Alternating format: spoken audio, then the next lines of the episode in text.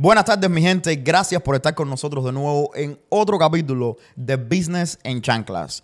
Después de tantas personas especiales que hemos tenido acá, no estamos bajando el listón.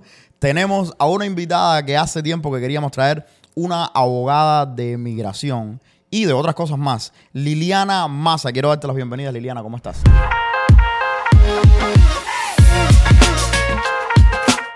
Hola, ¿cómo están? ¿Cómo ha pasado? Gracias por la invitación. Oye, muchísimas gracias por venir acá. No, a Por- a pasar esta horita. Tenemos preguntas para interrogarte. Oh my God. Una No, abogada, pero una abogada, pero una abogada con una cajita de sorpresas. ¿eh? ¿Sí? sí, sí, sí. Oh my Porque God. antes de ser abogada estudió esto, estomatología. Odontología. sí. Odontología. Soy odontóloga. Oye, pero espérate, cuéntame, cuéntame un poquito de esto. Liliana, ¿cómo fue que tú llegaste a esto de las leyes? Cuéntame de dónde tú eres. Cuéntame un poquito de ti.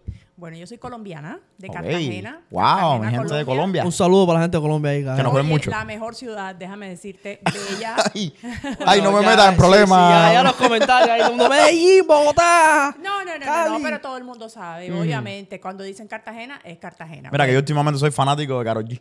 Oh, Soy la bichota, de la bichota team. Bueno, ya no es de Cartagena, pero Pero bueno, Pero eh, allá va. representa, te, puedo representa. te puedo asegurar que a Cartagena va. bueno, yo soy de Cartagena, Colombia, soy odontóloga. Bueno, antes que nada, obviamente, mamá, mujer, hija, madre, eh, en fin. Eh, soy odontóloga, estudié en la Universidad de Cartagena, hice posgrado en Administración en Salud, trabajaba con la Alcaldía de Cartagena y la mayoría de las cosas que tenía que hacer tenían que ver con revisar contratos, todo lo administrativo, y ahí surgió la idea de entonces estudiar Derecho. Wow. Estudié Derecho de noche en la Universidad Libre y posteriormente me vine a Estados Unidos y entonces hice el máster, es un LLM, que te- podemos hacer todos los abogados extranjeros para entonces hacer, llenar el vacío que hay entre las leyes del país de nosotros venimos y Estados Unidos. Claro. Porque son derechos totalmente diferentes. Sí, yo, teni- yo tengo entendido que las leyes, de- generalmente los países habla hispana tienen, usan civil law, Exacto. o sea, un sistema civil de leyes Ajá. y aquí se usa common law, Exactamente. que es ley común, que es diferente. Correcto. Pero, correcto. pero me imagino que sí, que como tú dices, si ya eres abogado en otro país, pues tienes mucho, muchas de esas cosas coinciden. Hay partes de, de la ley que me imagino que, que, que coinciden una con las otras. ¿Es así o tienes que volver a aprender todo desde el Bueno, principio? Cuéntame. De hecho, de hecho eh, son dos sistemas totalmente diferentes. Entonces, precisamente por eso está eh, este- esta oportunidad para los abogados extranjeros en que podamos llenar ese vacío, entonces poder tener en el sistema inglés, en el, en el sistema de common law, que es totalmente diferente a un sistema positivo. En nuestro sistema de jurídico todo está escrito. Claro. Eh, por ejemplo, el que roba tiene que ser castigado de esta manera. En Estados Unidos no. Igual viene este derecho de, de Inglaterra. Es totalmente diferente. Sí, claro. eh, Básicamente en, lo- en los, en los sistemas civiles hay un código, ¿no? Que tiene todas las leyes y tiene las penas, las penas basadas en las leyes. Es mucho más el lineal. Aquí existe Total. también el código. Lo que la diferencia, y, Así y es. corrígeme, la diferencia es que queda interpretación del juez Correcto. la pena o la condena que te va a dar. Exactamente. Y que las bases de ley primaria muchas veces son la opinión, la opinión de las cortes, casi siempre. Claro, la Hay un millón de. Ajá. Entonces, aquí yo te voy a ser sincero. A mí me gusta, yo estudié un poquito y a mí me gusta mucho la ley, el sistema común del- de, leyes de los Estados. Unidos. Eh, pero cuéntame, so, llegas acá siendo abogada. ¿Cuánto tiempo te tomó hacer todo esto? Cuéntame, porque eso Bueno, es increíble. llego ¿Y acá- qué tan difícil es? Bueno, eh, tú sabes que difícil no hay nada en la vida si uno le pone un poquito de voluntad. Me gusta. Me encanta esa actitud. Ahora, eh, llego aquí siendo odontóloga y habiendo terminado académicamente el derecho. Entonces, eh, realmente no venía con, con la intención de quedarme cuando llegué aquí hace 16 años, pero eh, fue una nueva puerta que se abrió. Venía con hija que traía a que venía a la oportunidad de estudiar, venía embarazada. Eh, no sabía que mi niño, que se llama Juan, eh, tenía síndrome de Down. Oh, wow. Entonces nace aquí, decido quedarme y empezar a, como decimos nosotros los colombianos, a echar para A adelante. echar para adelante. Y ustedes me imagino que también dicen. Sí, sí. Así que mm, en ese momento tenía la odontología y tenía el derecho. Entonces, como los dientes son iguales en todas partes, ahí empecé. eh, sí, empecé Eso sí, con eso el sí. área, empecé con el área de odontología, mientras que terminaba entonces la, eh, lo de cómo validar el derecho. Y entonces eh, me gradúo del derecho en, en Cartagena y termino entonces, hacer, a- empecé a hacer entonces eh, averiguaciones cómo podía un abogado extranjero validar o poder eh, practicar aquí. Me inscribo a la Universidad de Nueva York, me dicen que no, pero como los no no me detienen, Entonces Wow. eh, me inscribo a Yeshiva University, eh, que es una universidad judía, y nos aceptan. A mí, sol- bueno, em- éramos dos colombianos, él venía de otra promoción y yo, y muy pocos hispanos, pero como te digo, eh, hay que quitarse los, labels, los labels, hay que atreverse, eh, siempre con mucha determinación, rompiendo barreras. Obviamente, todo hispano o todos los que llegan tenemos que aprender inglés porque estamos en un país de habla inglesa y si no lo hablamos perfecto, por lo menos eh, aprender a, Claro. a defendernos y a poder eh, seguir con dedicación día a día. Yo- Difícil, ya tú sabes. Bueno, son lo- los retos que vienen con el destino que uno... ¿Cuántos años te tomó terminar la, la, la, la validación? Bueno, el máster dura un año. El máster dura un año. ¿Y qué es lo que tienes que presentar para hacer el máster? Bueno, tienes que presentar tu currículum, o sea, tu cover letter, tu hoja de vida. No sé si después editas eso, ¿cómo se llama? Sí, sí, Eh, sí, curriculum. ok. Aquí puedes hablar Spanglish también, Esa so sí, no sí, problem. o sea, para que nos entiendan. Hoja de vida, cover letter, currículum. eh, lo presentas, presentas tus notas, presentas todo tu background, Toda la información que toda la información de Tu título, académica, supongo. tu título de lo que tú aprendiste allá. Además de eso, ellos, el- la parte del inglés es supremamente importante. Claro. La parte del TOEFL o la parte de Duolingo, eh, el Cambridge, yo no sé si lo aceptan Bueno. realmente, dependiendo de la universidad. Y tienes que, tienes que pasar el bar de nuevo al final.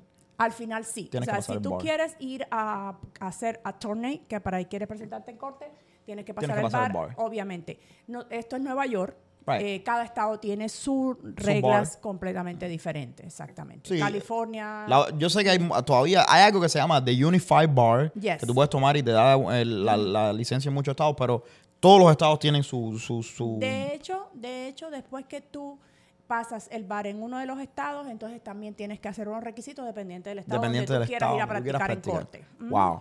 So, es, es un proceso, es un proceso Sí, largo y lleva, proceso, lleva proceso. muchísimo esfuerzo. Sí, es un proceso. Wow. ¿Y, ¿Cómo te- y qué te hizo qué te hizo concentrarte en esto de, de inmigración? Bueno, me imagino, eres latina, eres inmigrante. Eh, cuéntame un poco acerca de eso, porque Bueno, mira, realmente yo lo hice, no era mi primera opción, porque como les está- estábamos hablando antes de lo que era la dispute resolution, me llamaba mucho la atención y todo lo que tiene que ver con derechos humanos, pero mm, la- a la- las cosas le van, le van mostrando a uno por dónde tienes, por Claro. dónde te tienes que en- enfocar. Y algo que me to- definitivamente me marcó fue que yo dije, yo no quiero, yo quiero ayudar a la gente para que yo, como yo pasé tantas situaciones cuando yo tuve que hacer mi proceso de legalización, entonces uno, ¿quién más que pueda ayudar a la gente que habla tu mismo idioma? Porque las personas a veces no encuentran exactamente a, a la persona correcta que te diga por dónde o cómo tienes que hacer para resolver tu problema migratorio. Entonces fue como tratar de devolver a, a la vida o, o a, las personas que de mí habla, de mi idioma, Comunidad, exacto, de mi comunidad, eh, para poderlos ayudar a resolver. Wow. Eh, déjame hacerte, yo, a mí me encantan las leyes de toda la vida, como tú sabes, yo fui a la escuela, yo estudié leyes, nunca terminé siendo abogado, eh, trabajé en la corte por muchísimo tiempo. Y me dices que tú tienes un background también en, eh, en eso, eso se llama aquí conflict and resolution, o sea, conflictos y resoluciones. Háblame un poquito, ¿qué cosa es conflict and resolutions? Porque yo sé que hay mucha gente de afuera que no, que no, no están De familiares con hecho, en nuestro, en nuestro mayor, que tenemos el mismo mayor de la universidad, tenemos una asignatura que se llama así, Conflict and Resolution. Ajá. Claro, claro. Esa, esa, esa fue una de las, de las cosas más espectaculares que yo aprendí en, en este máster porque eh, antes tú eh, escuchabas como que alternativa dispute resolution, o sea, como que la alternativa para resolver los problemas. Pero ellos le llaman appropriate, o sea, como que cuál es la vía adecuada para, Para que tú resolver. puedas resolver esto antes de llegar a la corte. Claro. Entonces, eh, me involucro en esto, en, hago una clínica en, en la New York State Court, de, en la Dispute Resolution eh, Office, y me encantó y terminé haciendo, además de eso, eh, Basic Mediator. Actualmente también hago mediación con un centro de Dispute Resolution que está en Buffalo, lo hacemos por Zoom, y lo que hacemos es tratar de ayudar a la gente para que puedan encontrar una solución antes de ir a la corte. Claro. ¿Nos puedes dar un caso de específico de mediación? Sí, claro. Mira, normalmente, y son una mayoría, tiran al landlord. Los problemas que se resuelven, que no me ha pagado la renta, que tienen muchos meses, meses, meses atrasados, ahí me equivoqué, córtenme. no te preocupes. Que tienes meses atrasados, ah, no que puedo. tienen meses atrasados. Entonces, como es un small claim, ¿qué es un small claim? O es un... eh, ¿cómo se Un small claim, ¿cómo se dice small claim en español? Eh, Un bill, o sea, a- una cuenta pequeña. una cuenta pequeña, una, cuenta petición pequeña. Una, petición pequeña. O exacto. una demanda pequeña. Una demanda pequeña, sí, Ah. exactamente. Esa es la palabra correcta. Tres hispanos que hablamos inglés, entonces resulta que no encontramos Oye, la es que con palabra el, correcta. con el tiempo, con el tiempo se te va yendo, se te va mezclando el inglés y el español y ahora no hablas ni inglés ni español bien. Sí. Reclamos, Reclamos menores. menores, exactamente. Entonces, estas personas que cuando el, el- el- el landlord dice que, bueno, les, me están debiendo 3 mil dólares, es el more claims o reclamos menores es hasta 5 mil dólares. Entonces, en vez de So, después de 5 mil dólares se convierte ya en un... mayor, o sea, ya pasa a otra, otra categoría. Entonces, se pueden resolver con el mediador. ¿Y cómo funciona una mediación? En una mediación está el mediator y están las dos partes. Eh, La persona que inicia el proceso y la persona que va a contestar la, la demanda. No es una demanda porque es el... Entonces nos sentamos eh, de tal forma en el que ambos tengan la oportunidad. La función del mediador es ayudarlos a encontrar una solución. No es dar la solución al problema, no. Yo te escucho, yo le, en, en cuando, en- cuando inicia la sesión empezamos diciendo, bueno, esta es una sesión de mediación en la que estamos aquí para escuchar a ambas partes, ¿verdad? Sí. Entonces, la persona que inicia el claim, que digamos que en la teoría de algo de, de- de demanda, por llevarlo así, sería el demandante, entonces expone sus razones por la cual, bueno, esta persona realmente no me ha pagado la renta en los últimos seis meses y me está debiendo 3 mil Tres mil dólares. dólares, ajá. Un ejemplo. Eh, entonces, obviamente, bueno, como la otra persona, que es la que contesta el claim, tiene derecho a responder y a defenderse, bueno, yo no lo he pagado porque es que resulta que me quedé sin trabajo o tuve aquel inconveniente, lo escuchamos. Ok, listo. Entonces, tratamos de hacer lo que, como un recap, un- recuento de los hechos de cada persona. ¿Tú estás dispuesto? ¿Cuál crees tú que puede ser una buena solución? O sea, guiarlos para que en- entre ellos mismos encuentren una solución. Y, Y, un te voy poquito a- como persuadir a las dos Y te voy a partes. decir, y te voy a decir algo porque yo casualmente trabajé de intérprete en la corte de housing de New York. Ajá. Y en la corte de housing de New York, la corte se basa fuertemente en los mediadores para que la cantidad de claims esos no lleguen a juicio, porque Es al final del muchos. día son demasiados. Y el trabajo de la corte es tratar de disminuir la cantidad de, de proceedings que está haciendo la corte por for no reason. Porque tú tienes que entender la cantidad de, de dinero de contribuyentes que se gasta en esto. Es grande en, en claims que se pueden resolver a través de un mediador. Y yo me acuerdo que nos ponían a, a traducir eh, la- las sesiones de mediación que hacen los clerks de la corte. Ahí mismo, hay veces que se hacen ahí mismo en la corte, hay veces que se, si es algo un poco más grande. Y eso es una locura. No, yo, yo he estado en, en cortes de Housing Court. Eso es una locura. y, eh, es Porque, I mean. No, tú lo dices muy, muy sencillo, pero hay que, hay que tener un cierto entrenamiento de- y ente- no solo entender la ley, pero también entender a la gente un poco más, ¿no? Para poder poner a la gente de acuerdo. Y fíjate si lo que ella dice es verídico, que cuando yo trabajé en, en Chancery Division, en New- aquí en New Jersey, hay, hay veces que las personas familiares, que es Chancery Division, para las personas que no saben, mu- m- parte de lo que, de lo que tratan ellos es cuando alguien se muere y queda un estado, cómo ese estado se divide en los familiares, quién tiene derecho. Y ahí te vas a dar cuenta, yo me di cuenta, yo decía, ¿cómo es esto posible, no? Que habían personas que preferían, tú y yo somos hermanos, y prefiero fajarme contigo y gastar todo el estado en abogados de que tú te quedes con te quedes con un peso del Estado. Y eras triste. Y entonces los mediadores tenían que venir, porque en, eso, en esos casos casi siempre el juez tiene, es juez slash mediator, porque no quieres llegar a un juicio, ¿no? Y muchas veces el juez le decía eso a la gente, le decía, oye, mira, o se arreglan las diferencias que ustedes tienen, o te vas a quedar sin dinero. Y es muy triste que esta persona haya muerto y todo el dinero que esta persona haya hecho, Se ahora se lo lleven los abogados. Sí, esa, esa parte de, la, de las sucesiones y de lo que tiene que ver con la gerencia es, es, es triste. Es bien triste. Y yo creo triste. que nadie está preparado para ese momento. Nosotros teníamos un cliente que se dedicaba a hacer esto, a herencia, y era una locura los casos que llegaban a él. Porque en la mayoría de los casos no hay un testamento. Y entonces el juez o la corte tiene que dictar quién se queda con qué. Y la Así gente está es. dolida. Cuando, cuando uno está dolido, uno no es. Lo mismo pasa con, lo mismo pasa con landlord and tenants. Te están tratando de echar a la calle. Tú tienes problemas financieros. En- cuando tú estás en esta posición, tú estás en un fight flight mode que es difícil ser, para mucha gente es difícil ser objetivo. Claro, es que mira, Racional, todo lo- total, es que todo lo que involucre sentimientos lleva a unas determinaciones complicadas. Claro. Es lo mismo también, por ejemplo, con familia. Las mediaciones también existen para, para padre, madre, cuando están peleando un custody, por ejemplo. Divorcio. Visitations. Eso es supremamente complicado. Yo Oh, no quiero God. fines de semana, no que es una semana, pobre, unos niños en la mitad. Yo he visto casos de niños que lo tienen que llevar a la estación de policía entre esos los padres. Exactamente. Entonces, eh, todo lo que involucra sentimientos, feelings, es, es complicado. Yo, quiero hasta un, hasta un mediation de los custody rights de un perro.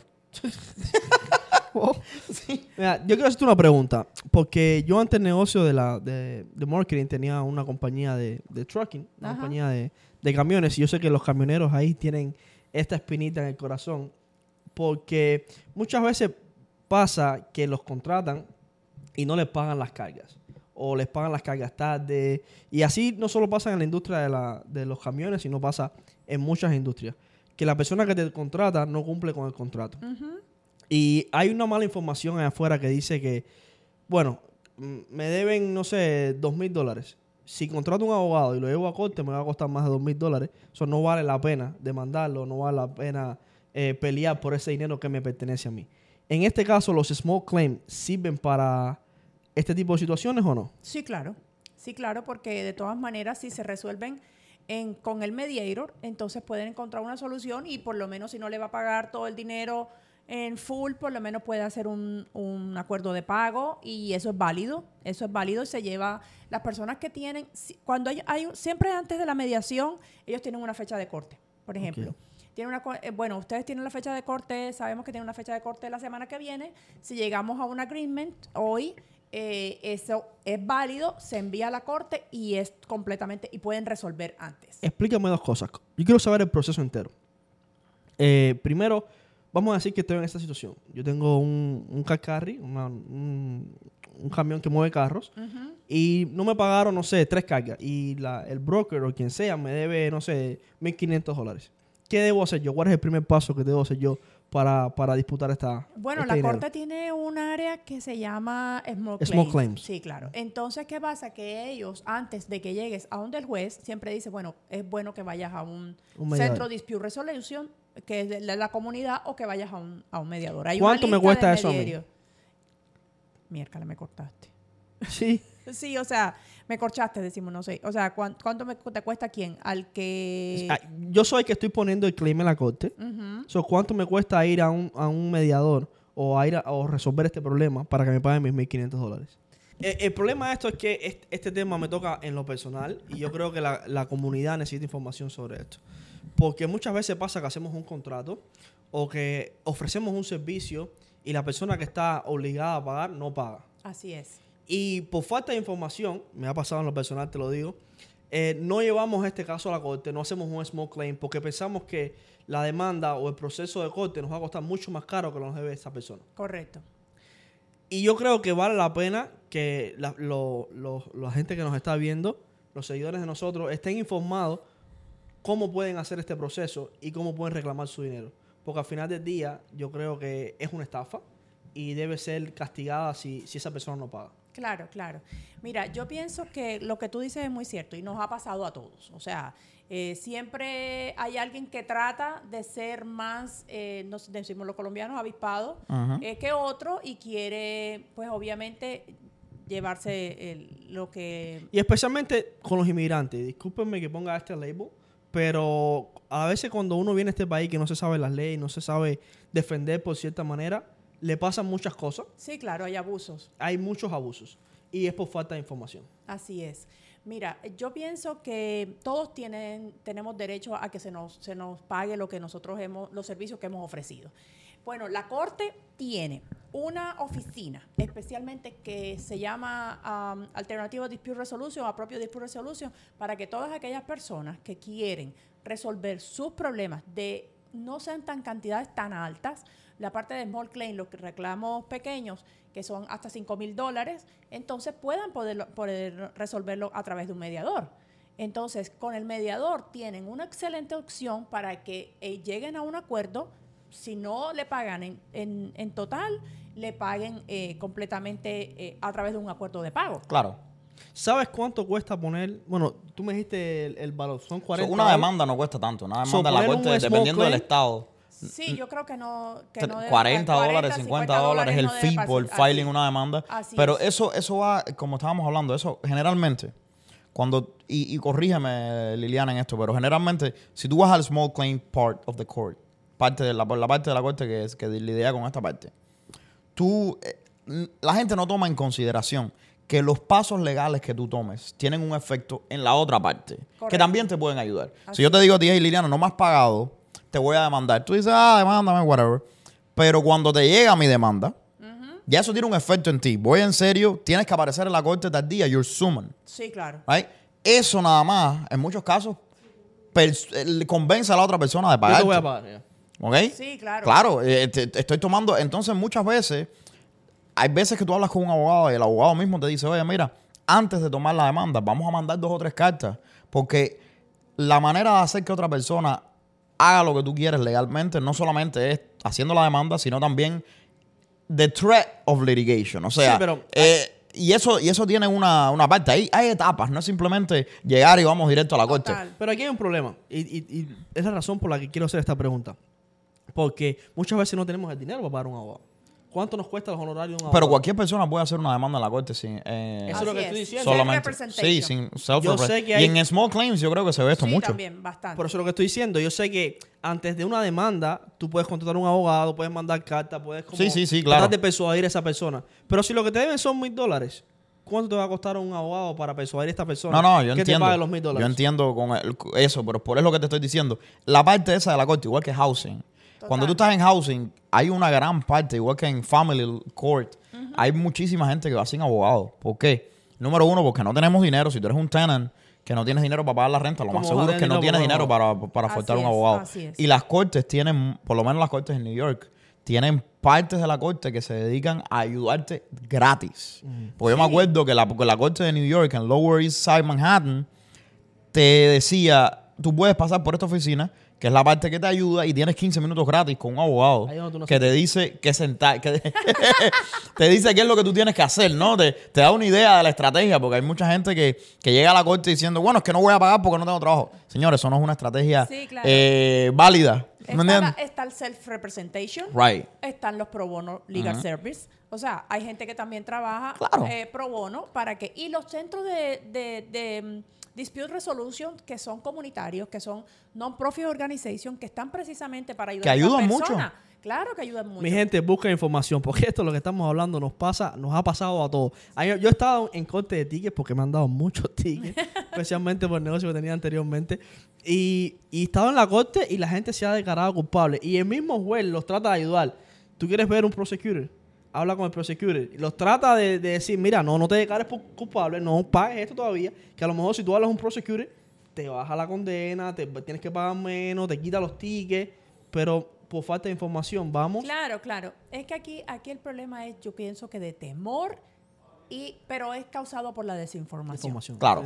Entonces, eh, hablando del dispute resolution, me acuerdo que mi, mi, mi, mi, mi posición, mi tesis mi- final, eh, la presentación, yo hablé de diversity and inclusion from my point of view, les dije. O sea, siendo inmigrante. Diversidad e inclusión. Es diversidad e inclusión desde mi punto de vista, siendo latina, siendo mujer, siendo inmigrante, para ayudar a la comunidad y decir, es, y mira, de verdad que, que esto no lo teníamos programado, porque no era lo que, lo que teníamos hablado, pero yo pienso que terminamos hablando del mejor tema que pudimos escoger para ayudar a la comunidad. Yo creo que Me encanta. yo creo que. Y, yo te voy a hacer muy... Teníamos, teníamos una... Hace, un, hace unos meses atrás estábamos en la Florida. Y teníamos una disputa que yo le decía, mira, yo trabajé para el banco y yo te puedo decir a ti que tú me das un servicio a mí y yo firmo ese contrato contigo de que yo te voy a pagar 3 mil pesos. Y después que tú me das el servicio, yo llamo al banco, cuando te pagué con una tarjeta de crédito, y te digo, oye, mira, esta persona no me dio el servicio y el banco me regresa mi dinero de vuelta. Me decían, ¿cómo es eso posible? Tenemos un contrato firmado. Le digo, el contrato tuyo para el banco no significa nada cuando American Express revisa el, el, el claim que tú tienes, mm, 90% de las veces están a favor del cliente de ellos y van a coger el dinero para atrás. Y entonces ahí es donde te toca a ti entonces usar el sistema legal para coger tu dinero, poner ese dinero en colección, hacer un millón de cosas, pero generalmente pasa mucho y es por esto que desde la parte de los bancos, muchos de los merchant services que tú puedes, que, que tú obtienes en los bancos, requieren que tú dejes eh, dinero de, de em, depositado en cuentas de escrow para este tipo de cosas. No, y, y es funny porque esta conversación sí la estamos teniendo cuando estábamos en Florida. Y, y es curioso porque el banco no revisa si tú tienes un contrato no. El, el banco lo que hace es te quita el dinero y se lo da a su cliente. Claro. Al banco no le importa lo que tú vas a hacer. Ya tú tomarás lo- las acciones que tú quieras para hablar con el banco, mandarle el contrato, whatever you want to do. Pero al banco Muy no le pocas veces, muy pocas veces lo deciden a tu favor. Te Pero lo digo yo que tengo No, lo de eso. decían a favor de- del cliente. Hay veces que no, dependiendo, pero yo tengo dos negocios que todos son merchant services, o sea, nosotros te cobramos todos los meses. Y de esos, te voy a ser sincero, about 5 o 6 chargebacks todos los meses. Es normal, es algo que Pero pasa. también, pero también ya los bancos y muchas compañías están usando la cláusula de ir a un mediator o una o arbitration para re- poder resolver. Claro. sí. So, el banco, al final el banco y American Express, vamos a decir que yo te pago a ti con American Express y tú tienes TD, ¿no es verdad? El banco, eh, eso es un claim y vas a donde yo trabajaba, que es el Disputed Resolutions Department del banco.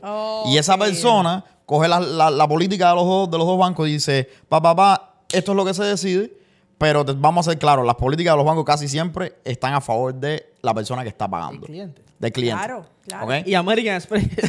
él lo dice American Express porque American Express, especialmente Europa, no la aceptan. Y, muchas veces por eso. Ellos, No, ellos no, no, no, no, no no. lo aceptan porque American Express no te pregunta ni, ni, ni habla contigo ni te coge. el ¿Sabes? Te cogen el dinero para atrás. Ellos te cogen el dinero para atrás y se lo mandan al cliente de ellos y a ellos no les importa. Tú vas a Europa y no puedes pagar con American Express. En ningún lugar. Casi, nunca, No, casi en ningún lugar. ya American Express está... Imagínate. Pero háblame un poquito. Vamos a, vamos a hablar de, de la parte migratoria, porque yo sé que este es el, como decimos los cubanos, el, pollo del arroz con pollo. y, y me encanta porque en un, en un, me imagino en un clima como el que estamos viviendo hoy en día, ¿no? Que hay tantas cosas pasando con la parte migratoria. Eh, quiero, quiero que me des un poco de, de- de información de lo nuevo que está sucediendo. Quiero que me, que me hables un poquito acerca de, de ya me dijiste por qué migración. So, dime cuáles son los casos que, que estás viendo ahora generalmente. Algo, algo nuevo para nuestra comunidad latina. Bueno, mira, eh, latina y todos los inmigrantes. Eh, este es el momento de, de- muy especial por, el, por la política migratoria del presidente Biden. Eh, hay muchas cosas en, en- por decidirse. Claro. Título 42, está la parte de los asilos, está la parte de los paroles, que yo diría que... Ese es el hot topic these Ese es el hot topic y sobre todo que ahora no ya no solamente para los venezolanos, en Venezo- los de venezolanos a partir de octubre y en enero abrió a haitianos, cubanos, nicaragüenses. Y ahora también se está hablando de un TPS, perdón, hondureño, se está hablando para un TPS para Nicaragua. Ok. Entonces, ¿qué pasa? ¿Qué es un TPS? Un TPS es un eh, estado de protección temporal. Con ese estado de protección temporal, algunos países, sobre todo los centroamericanos, después estuvieron primero Salvador, eh, entre esos, ac- se acogieron a este estatus de protección temporal, los venezolanos también lo tienen, estuvo abierto por un tiempo, Eh, ellos pueden obtener un permiso de trabajo. Pueden, pueden trabajar legalmente en los Estados Pueden Unidos. trabajar en- legalmente en Estados Unidos con la categoría TPS. ¿ya? Entonces, ¿qué pasa? Que todos los inmigrantes que llegan a este país, aunque suene ya eh, eh, casilla, todo el mundo viene con su sueño americano eh, debajo del brazo, cada quien viene con una nueva opción de querer salir adelante. Claro. Ah, esa, es- esa es la gran verdad. Entonces tenemos, eh, los asilos están a la orden del día, está eh, obviamente ya lo que hemos visto en las noticias, Nueva York recibiendo asilados venezolanos, los mandan, entran por Texas o California, y o, vienen de Texas, California, de Arizona, o sea, de- por la frontera, de la Claro. frontera hacia Nueva York, que Nueva York ahora mismo tiene hoteles donde están viviendo una cantidad, la mayoría venezolanos. Ok. Eh, desafortunadamente, Venezuela eh, tiene su situación especial y vienen para eso. Ahora, con el parol específicamente de lo que empezó presidente Biden en enero, ha- eh, dirigido a cubanos y a haitianos. ¿Qué es un parol? Es una entrada humanitaria. Eh, eh, vienen estas personas, vienen en avión y pueden ser reclamadas, o no, no reclamadas, porque no es una reclamación, patrocinadas con un sponsor, que es un patrocinador que debe cumplir con unos requisitos especialmente económicos. So, básicamente, cuando yo soy patrocinador de una persona, yo soy de cierta forma responsable. Sí, claro. Por lo que le pasa a esta persona. Ahora, otra cosa que, que a mí me, me, me, caía la duda. Ok, yo traigo mi familia. ¿Por cuánto tiempo yo soy responsable de esta persona? Hasta que te mueras. Right? Hasta que me muera. es, como tener otro niño, lo tengo que poner en los impuestos. Sí, sí, sí. Bueno, después deducir los impuestos. Bueno, ¿eh? de hecho, de hecho es una, es una responsabilidad, es un compromiso. Yo no diría que una responsabilidad, más bien es un compromiso que tú estás haciendo con Estados Unidos cuando le dices que tú vas a ser este sponsor de este familiar. Porque entre otras cosas, tampoco tú tienes que ser necesariamente familiar directo de esta persona que tú quieres patrocinar. Bueno, pero es una responsabilidad, porque si esa persona tiene algún problema en este país, es responsabilidad tuya, ¿no? No, claro, indudablemente. O sea, bueno, pero ya yo también digo que eso ya viene siendo como, como la salvación, es individual. O sea, ya tú después que tú no puedes responder por los hechos actos, perdón, que haga esa persona. Por ejemplo, si una vez que tú lo traes y esa persona maneja sin licencia, tú no vas a ser responsable por eso. O si esa persona anda borracho en la calle, tú no vas a ser responsable con él, por eso. Porque ya ella tiene que responder a este país por sus propios actos. Claro. Entonces, eh, bueno, entonces el sponsor, básicamente, esa es la primera etapa del parol. El llenar la aplicación para tú saber si inmigración te, te autoriza como sponsor económico de esa persona que tú quieres traer, llenando el formulario en la plataforma y él te va, te van, te van a, ahí te van a preguntar cómo son tus ingresos, cuáles son tus dependes, cuánto tú ganas, cuánto tú tienes que saber que económicamente tú vas a hacer el support, el apoyo económico de esta persona que recién llega. básicamente lo que supongo lo que quiere saber los Estados Unidos, el gobierno, es que esa persona no va a ser un cargo para el Estado. Correcto, y que además de eso tú la vas a ayudar. Bueno, Estados Unidos le va a brindar la oportunidad de un permiso de trabajo. Sí. E, esa persona va a ser capaz de trabajar. Exactamente, va a estar... No era como el asilo político antiguamente, que tú llegabas y el, gobierno te daba cupones, te daba dinero. Y Anteriormente no, actualmente también lo hace. O todavía lo hace. Sí, para algunas personas que califican, ellos obviamente, las personas, tengo conocimiento de las que están en, hospedadas en los hoteles en Manhattan, eh, ellos reciben una alimentación diaria, eh, desayuno, almuerzo y cena, y además de eso le dan los cupones de alimentos todo pagado por el tío Sam. Todo pagado por el Estado de Nueva York. Porque tú sabes que Nueva York tiene unas condiciones especiales para poder hacer eso. Pero estas personas que vienen por patrocinadores no pueden hacer No, los que vienen por patrocinadores es otra cosa. Claro, porque... Ya el que viene... La queja, la queja, la queja de, de, los cubanos allá abajo, ¿no? Es que, bueno, por mucho tiempo tuvimos exiliados políticos que venían y decían, bueno, eh, quiero el asilo político porque en Cuba este, me están acá. no le ponga comillas a eso, que muchos venimos por exiliado político. Eh, eso es un tema un poco difícil y por supuesto, mi gente, hay casos y casos, ¿ok? Pero la queja, la queja común era, bueno, soy exiliado político, me dieron el asilo político, y entonces al año ya estoy en Cuba oh, con el dinero que estoy cogiendo del gobierno de los Estados Unidos. Entonces, si tú eres un exiliado político, eh, sí, o sea, son muchas cosas. Han, pasado demasiadas leyes. Bueno, la, pies mojados, pies pie, secos. Eh, luego se suspendió, antes que Obama se fuera, quitó pies mojados, pies secos. Se quedó solo la ley de ajuste cubano. Se quedó solo la ley de ajuste cubano, que es que todo el que llega después de un año puede ajustar. Eh, después de un año de presencia legal, obviamente. Bueno, y eh, bueno, también en cubanos empezaron los cubanos a llegar por la frontera. Eh, y también si tienen una, un parol o tienen una I-220, pueden entonces ajustar. ajustar. Y, eso y es una es algo que, que, una pregunta que yo tenía. So, la ley de ajuste cubano es solo para después de un año de presencia legal. si yo estoy ilegal en los Estados Unidos. O sea, de haber entrado con un parol. Con un parol. So, Si yo entro ilegal, vamos a decir que yo estoy aquí en.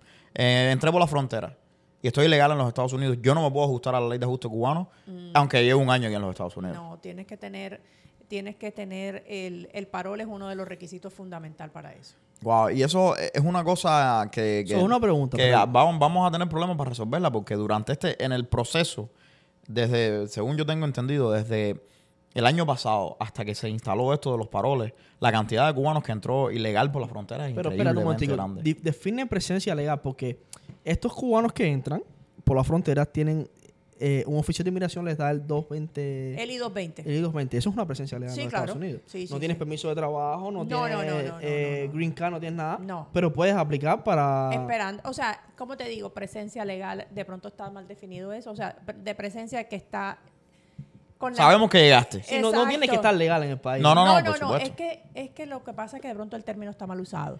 Yo no sé cómo van a Bueno, hacerlo si estás legal, no, no, no, no, no hiciera falta ajustarte a la ley. No, porque por ejemplo, no, porque yo, yo entré, por ejemplo, en mi caso entré por afiliado político.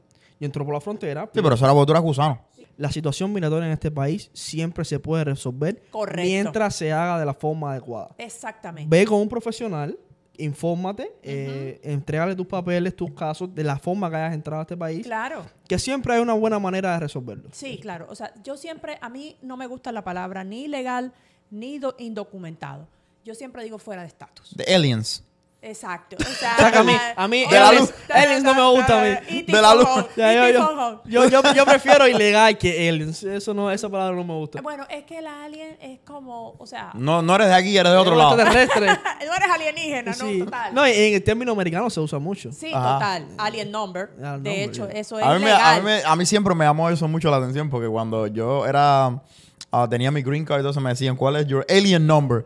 Yo me quedaba como que... Porque ah, estás siendo extranjero. yo siempre pensé que había sido desde la Tierra, pero Sí, resulta que no.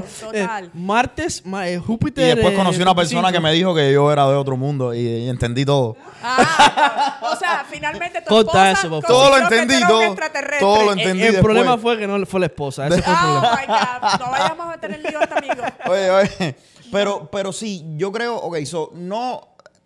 Y mi gente que está viendo este capítulo sabe que eh, nadie se me ofenda de afuera por la terminología, mi gente. El, el punto es que, ok, si tú tienes problemas y, y te hace falta tu estatus migratorio, eh, te, te hace falta conseguir tu estatus migratorio, que es algo tan importante acá en los Estados Unidos, porque tú sabes que ya una vez que uno se logra legalizar por, por for lack of a better word, en los Estados Unidos, uno se le abren las puertas, como uno Así dice. es, así ya es. uno tiene, y, y- y la realidad es que el 99% de los inmigrantes que entran aquí a los Estados Unidos vienen con el sueño de trabajar. Total. Vienen con el sueño de echar para adelante. Eh, siempre hay sus criminales de todos los No, países. pero la mayoría lo hace Esa es la vida, esa es, el- eso es la vida. Sí. Pero, eh, pero la realidad es esa. Pero yo sí, yo te voy a ser sincero y esta es mi opinión personal. Yo estoy un- contento, ¿no?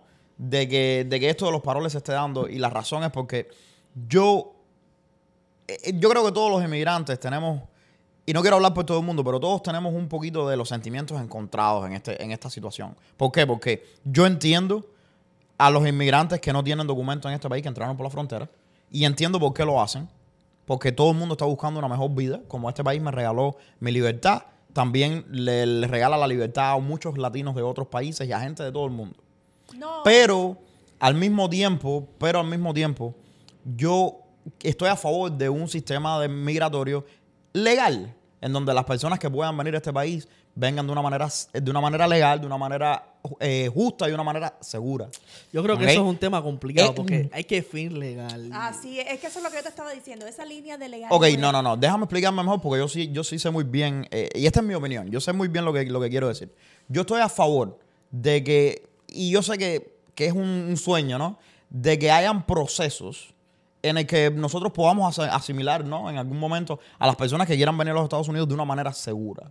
Yo sé que hay venir por la frontera no es una, no es una, una manera segura. Pasan un millón de atrocidades, pasan Sí. un millón de cosas. Y no, y, y el problema tiene que ver tanto con los Estados Unidos como la situación que hay en América Latina. Los otros países. Claro.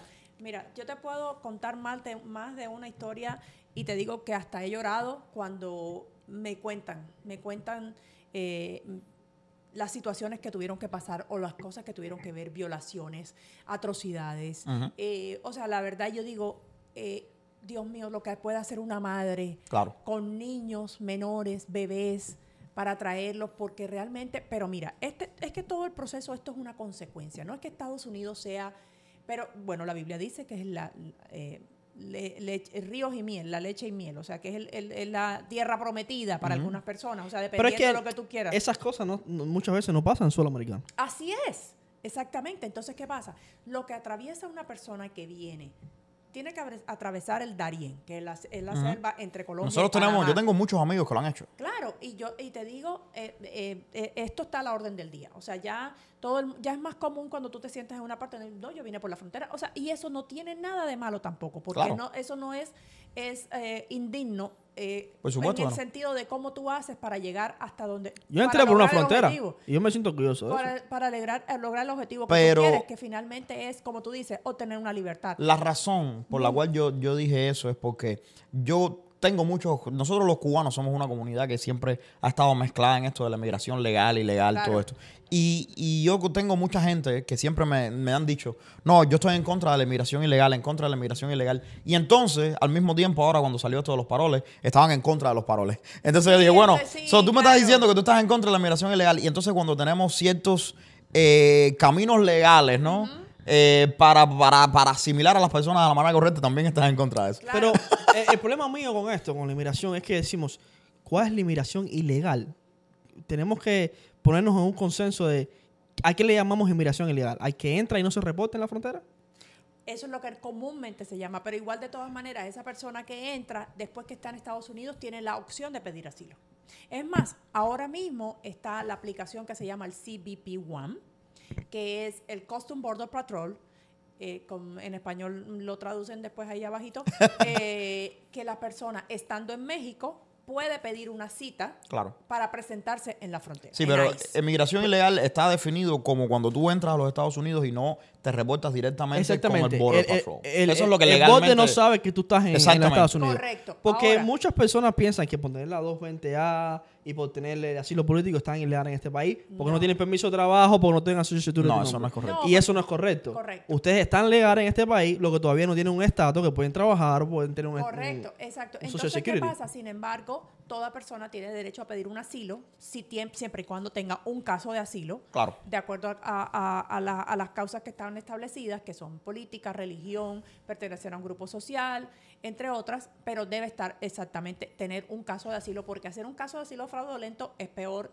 que tener un, o sea, Sí, que sí. cualquier otra opción. Entonces, ¿qué pasa?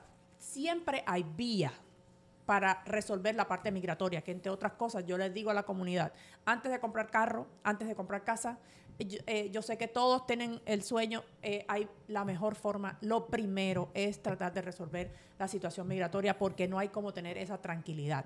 Para las personas que piden asilo reciben una carta que dice usted se puede quedar en este país hasta que su caso de asilo sea resuelto.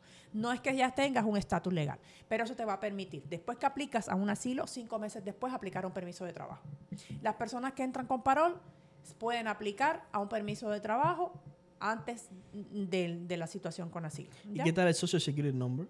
O un- Eh, So- no, con el permiso de Con el trabajo. permiso de trabajo te llega Con el permiso de trabajo te llega el social. Ok. Claro que tienes que reportar impuestos. Tío Sam quiere la parte de él. Sí, obviamente. Hello. Es una cosa importante.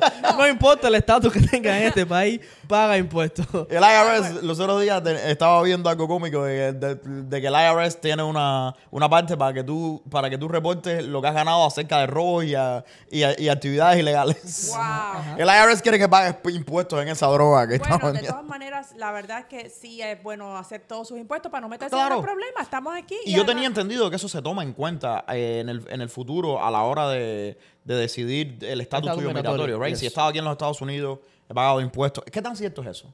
Bueno, mira, yo lo que considero es que eh, si tú estás haciendo las cosas bien, es lo que más, es más importante, le, le interesa a Estados Unidos que tú estés haciendo tus cosas bien, por lo menos estás siendo honesto, que ganaste un dinero cash o que creaste una empresa, porque tú si tienes un IT number puedes, Puedes crear, crear una, una empresa. Entonces, si tuviste una empresa, todavía no tienes tu parte migratoria resuelta, pero le estás diciendo a Estados Unidos, voy a hacer este proceso, o sea, lo voy a hacer con asilo, me voy a casar. Paga tus impuestos, ¿no? paga- estoy pagando mis impuestos y estoy reportando este dinero, pero estoy haciendo las cosas bien. Claro. Eso, eso es lo que Una pregunta, y ahora vamos para la parte de- del entrepreneurship y la parte de- del emprendimiento. Si tú estás ilegal en este país, le voy a poner comillas a eso, o tienes un estatus migratorio que no está definido, ¿puedes abrir una LLC, puedes abrir una compañía Sí, con el IT number. Sí. con un IT number? Sí, con Ok. el IT number. Es que el Lighting Number es como... El Lighting Number originalmente... mm, Yo estaba hablando con otra abogada y yo no sé si tengo el entendimiento correcto. Pero el Lighting Number es, lo que, es el número que le va a permitir, no solo a ti que estás aquí y no tienes el estatus migratorio completo, pero es- está hecho para inversionistas que no están en los Estados Unidos también. Así es. Oh. Sí, claro. O sea, O las sea, está hecho como, ok, tú eres una persona que no tienes un estatus migratorio en los Estados Unidos, esto es lo que te vamos a dar para que tú puedas hacer la actividad que vas a hacer aquí en los Estados Unidos y pagar tus impuestos. Eso básicamente quiere decir que si yo, por ejemplo, estoy en España, ¿puedo tener una corporación que esté registrada legalmente en los Estados Unidos? Sí. Sí, claro. Oh, no Y va a ser a través de un IT number. Oh, no sabía. Porque tú Eh, puedes... eh, sí, Yo pensé claro. que tenía que registrar la compañía en el extranjero y hacerle como una sucursal en Estados Unidos. De- depe- generalmente los estados en los Estados Unidos tienen algo que se llama a Foreign Entity Registration. O sea, si tú tienes un negocio en otro lado, lo mismo pasa aquí. Yo tengo un negocio en California. Por ejemplo, uno de mis negocios hace negocios en California. Está registrado en la Florida, pero para yo poder hacer negocios en California tengo que registrar el negocio mío como que A hace negocios en. California. Right. Sí, pero, pero- la mayoría de los negocios son registrados a nivel estatal. Sí, pero también los puedes registrar federalmente, ¿no? No, no el, No, el IIN es lo exacto, único, es- el todo es estatal. exacto, sí, Tú pagas impuestos al gobierno federal, pero el negocio se registra con el Estado. Ok. Porque tú puedes tener, hay negocios que pueden tener el mismo nombre y todo en diferentes estados. Y una pregunta, ahora que estamos hablando de, de- de los números de los negocios y tal. Si yo vivo en Colombia y creo una compañía con un IT nombre en los Estados Unidos, ¿eso me, me beneficia en mi proceso migra- migratorio? No, No, no, necesariamente. no está related, o sea, no está... No, una cosa no está O sea, yo no puedo pedir visa si tengo... Bueno, las visas de inversionistas, Ok. esa es, esa es otra.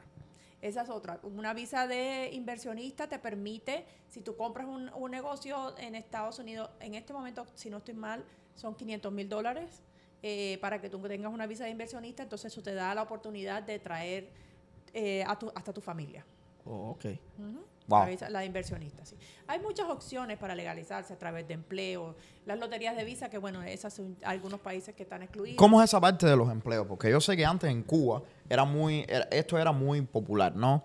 Eh, pedían, te, te daban una visa de trabajo. Exacto. ¿También en ¿Cómo? Estados Unidos? Sí. Sí, o sea, esa es la. el- hay categorías que son, por ejemplo, para los jornaleros, para las. ah, eh, básicamente, más que todo, como para. pers- Hay unas categorías especiales. Claro. Hay también otras para personas que tienen habilidades especiales. Por ejemplo, los artistas, los cantantes, los. Si has visto a Ludwig cantar, ¿Tú cantas? nada más que Uh. venga, lo deportan al momento. Me, me decían el canario en Cuba. El canario es- Hay que preguntarle a tu esposa a ver si es verdad si la enamoraste. Él canta en el baño nada más. Sí, ¿Oh, sí. sí? Ah, Sí. bueno. Ella me vio cantando y se enamoró de mí. Wow. Ah, ah, Entonces, eh, hay un, un número de visas de, las de en la parte de categoría de empleos. Pero más, y, también para los seasonals, eh, esos trabajos que son temporales, para los, los cultivadores, o sea, hay muchísimas. Es más, también hay otras categorías de empleo, eh, la parte tecnológica. claro. Eh, las personas que trabajan con altas, o sea, eh, high tech. Esa categoría de empleos, las mismas empresas la patrocinan y, por ejemplo, si una persona viene de otro país y aplica para un empleo, tu empresa te hace a través de tu Human Resources Department, el Departamento de Recursos Humanos, se encarga de hacer eh, eh, todo el proceso para que tú entonces estés legal en este país a través de la categoría de... Te puedo, dar lo- te puedo dar una visa para que vengas a cantar para los videos de TikTok de nosotros. Hey, Eh, yo cobro caro. Yo- déjame decirte antes que vayas por la próxima pregunta en esto específicamente, que si me vino el caso de una amiga. Yo tengo una, una amiga que se casó con, con un, ciudadano americano Ajá, y la trajo de su país. ok. Ellos estuvieron por un tiempo aquí. Ella todavía no había legalizado su situación migratoria, pero tienen un negocio juntos, que ella lo está trabajando igual que él. Eh, para hacerte el cuento corto, él, él estaba poniendo a ella en los taxes, le estaba cogiendo dinero de los taxes, un- una historia bastante triste, y se separaron. Entonces ella se quedó sin estatus migratorio y se quedó sin negocio. Porque básicamente el negocio estaba debajo de él. Pero ella había puesto inversión, ella había puesto eh, tiempo, trabajo, clientes, de todo. Entonces ahora no sabe qué hacer, si puede reclamar ese negocio, si le, si le corresponde parte del negocio. Y está, está ahí en, en Este, el... Un caso bastante Un caso complicado, ¿eh? Para decirle primero a tu amiga que consulte un abogado lo más pronto posible, pero en general, vamos a hablar en general. Primero, una petición de un ciudadano a un a esposo, esposo o esposa, ¿verdad? Independientemente de lo que pase en esa relación, ni el divorcio ni la muerte del ciudadano Detienen el eh, proceso. detienen el proceso para que la persona, el beneficiario, pueda tener la residencia. Ahora, Es decir, que si yo me caso, por ejemplo, con un ciudadano americano y ese ciudadano americano se divorcia a mí porque ya no estamos juntos, yo puedo seguir con mi proceso. sí, eh, hay unas, hay unas, hay unas rules, hay unas reglas que tú tienes que seguir específicamente después de un año y medio, tienes que demostrar que el matrimonio fue de buena fe, pero si ese divorcio fue causado, por ejemplo, porque el tipo te pegaba, o el tipo le pegaba a la mujer, porque no. eh, eh, ¿Qué pasa? No, yo lo he visto al revés. Yo vi un caso en Family Court que la mujer le pegaba al tipo. Oye, sí, Se el ve, otro día ve. yo también vi un Si video. estás, que y si estás casada con Ronda Rousey, Dios de la gloria. No, no le, no le pega a Ronda Rossi. Eso no te, eso no te ni bien. Eh, eh, ¿Qué pasa? La violencia doméstica puede ser una, un bagua, claro. ¿ya? Y si el, si el- el matrimonio, la, la- la- la parte de los de la de resolver la situación migratoria con un matrimonio siempre es la prueba de la buena fe. Obviamente todos nos casamos por amor y todo lo demás, pero en la vida real todo puede pasar. Claro. La persona se, se transforma, te pega, pero eso no te va a quitar tu derecho si tú demuestras realmente que eh, el- el- la ah, hubo violencia doméstica o cualquier otro. Entonces, eh, ella, ella pudo haber seguido, o en este caso específicamente en general, porque no conozco el caso particular, pudo haber seguido su proceso migratorio asesorándose, buscando aplicar para aplicar divorciada si había tenido su residencia de forma condicional, la de los dos años también, de pronto ya lo tenía. En la parte del negocio ya hay que ver otro tipo de situación, a qué acuerdo llegaron ellos. Yo siempre he dicho, en derecho todo lo que se hace se deshace. Si ya tú y yo creamos una, una, una sociedad, entonces vamos a llegar a acuerdo para deshacerla. Entonces, eh, particularmente, pues me gustaría, pues si la puedo mirar, hablar con ella, fantástico, que, no, que me contacte. Y eso, y eso es lo, y eso es lo lindo de, de esto de, de- de derecho. Gente, pasan muchas cosas y siempre hay una manera, ¿no? En que la ley trata de remediar Claro. eh, lo, que, lo que te sucede, ¿ok? Muchas Sí. veces eso de no hay solución legal es, pero en realidad no has encontrado a la persona que te va a decir, oye, mira, eh, no, no has consultado con el profesional indicado. Claro, claro. Porque generalmente la mayoría de los problemas que te pasan, créeme que no te pasan a ti nada más. En esta larga historia de los Estados Unidos ha pasado de todo. Y los la precedentes ley está pre-. Claro, y la ley está preparada para lidiar con todo este tipo de problemas. Mm, Quizás no siempre de la manera que tú esperas, Así es. pero de que hay una manera ahí. De créeme. hecho, yo creo que la ley es eso. La ley está para establecer el orden en la sociedad. Así es. So, si tú tienes un problema fiscal, el que sea, ve a dónde está el abogado, ve a dónde están los profesionales, claro, resuélvelo claro. por la ley. No por la violencia, mi gente. Todo el que viene a, a este programa le preguntamos sobre cuánto Wanikiki hace. ¿Cuánto qué? Wanikiki, dinero. No, ¿qué quiere decir eso? Ok, te voy a explicar. Queremos saber, en tu primer año ejerciendo ley en los Estados Unidos, Porque tú eres una emprendedora. Sí. Tú tienes tu propio... Tú tienes tu propia firma. Propia práctica. cuánto hiciste. Tu primer año. En tu primer Tu año. primer año. ¿Y cuánto estás haciendo ahora mismo que ya llevas un tiempo practicando? La verdad es que yo sí le puedo decir a, a todos los emprendedores, a todas las mujeres. Eh, Mira que estamos eh, desrosados por el Día de las Mujeres. Mujeres empoderadas. correcto, mujeres Ok, las mujeres empoderadas, que las mujeres no lloran, las mujeres facturan. Dios mío. Sí, que no- las quiero llorando. Eso lo dijo mi paisana Shakira. Pa' que sepa, claro. pa' que Óyeme, no, yo, eh, independientemente del dinero, que el dinero es importante, eh, eh, sí es importante para el bienestar y sobre todo para ayudar a otras personas. Eh, en promedio, un abogado puede hacer 250 mil dólares. Entonces, entonces todos aquí- Deberían hacer más por el, por el trabajo que hacen, créeme. Sí, Y, con, claro. y lo- y lo que cuesta la carrera. Créeme, créeme Oye, que... sí cuesta. Sí para cuesta ser porque- abogado, yo le digo a todo el mundo, si tú quieres ser abogado, ok, vas a ganar dinero, no te vas a morir de hambre, pero tiene que ser de pasión. Porque la ley es algo que tiene que, tiene que tener una pasión por ella. Esto, tiene, esto sí tiene mucho de pasión. La verdad que sí tiene mucho de pasión porque cada caso es un, una persona diferente. Hay feelings, hay sentimientos. Entonces tienes que meterle pasión porque tú tienes que ayudarle a resolver las situaciones. La persona que te viene llorando porque cruzó, por ejemplo, una persona, una madre que tuvo que dejar, este es un caso de la vida real, como diría mi padre de la BR, una madre que tuvo que dejar a una niña de un año y medio, año y medio con su marido allá y cruza y se trae al, al de 15 años porque es el mayor, que casi se ahoga en el río Wow. Y que tú, esa persona llega llorando donde ti y se va sonriendo, esto tú le tienes que poner corazón, esto tú le tienes que poner Oye, no hay nada, y no hay nada mejor que, que hablar con el abogado tuyo, que el abogado tuyo te traiga la paz esa que te trae, coño. Hay alguien que va a luchar por mí y que el abogado le importe. Claro. Porque hay muchos abogados. que estás tú con la presión de abogado de que tienes que ayudar a esa familia porque es una cosa personal, una Claro. cosa sensible. Sí, claro. Mira, yo te digo, el 31 de diciembre tuve un caso espectacular, un padre y un hijo que se reencontraron después de siete años. Wow. Eh, y, y te lo juro que mi 31 fue genial con mi familia, pero hasta las 3 de la mañana cuando me mandaron la foto de que ellos se habían encontrado, no estuvo, o sea, fue como que, wow, La- qué la re- cereza tremendo del pastel. regalo de Happy New Year. Y la última pregunta caliente, te la voy a hacer yo antes de cerrar, es, si tú tuvieras, Liliana, ahora mismo tú tuvieras que decirle algo a la Liliana que llegó a los Estados Unidos. Una sola cosa, ¿ok? ¿Tienes, tienes algo que puedes decirle a, a Liliana acabada de llegar a los Estados Unidos? ¿Qué cosa fuera? Esa máquina del tiempo que queremos todos. ¿Qué le diría a la Liliana que llegó hace 16 años con... No puede ser invierte en Bitcoin. No puedes- Invierte en Bitcoin. Le diría definitivamente que el tiempo de Dios es perfecto. Tiempo de Dios. Ni Que no- antes ni después. que no se volviera loca con toda la locura, que todo pasa a, O su, sea, sí. a su manera, ¿no? que definitivamente no es ni antes ni después, sino en el, en la, cuando, en el momento perfecto. Wow. Me gustó, me gustó eso. Liliana, ahora Rolando va a cerrar porque ya se nos acabó el tiempo. Muchas gracias por tenerte aquí. La invitación sigue abierta.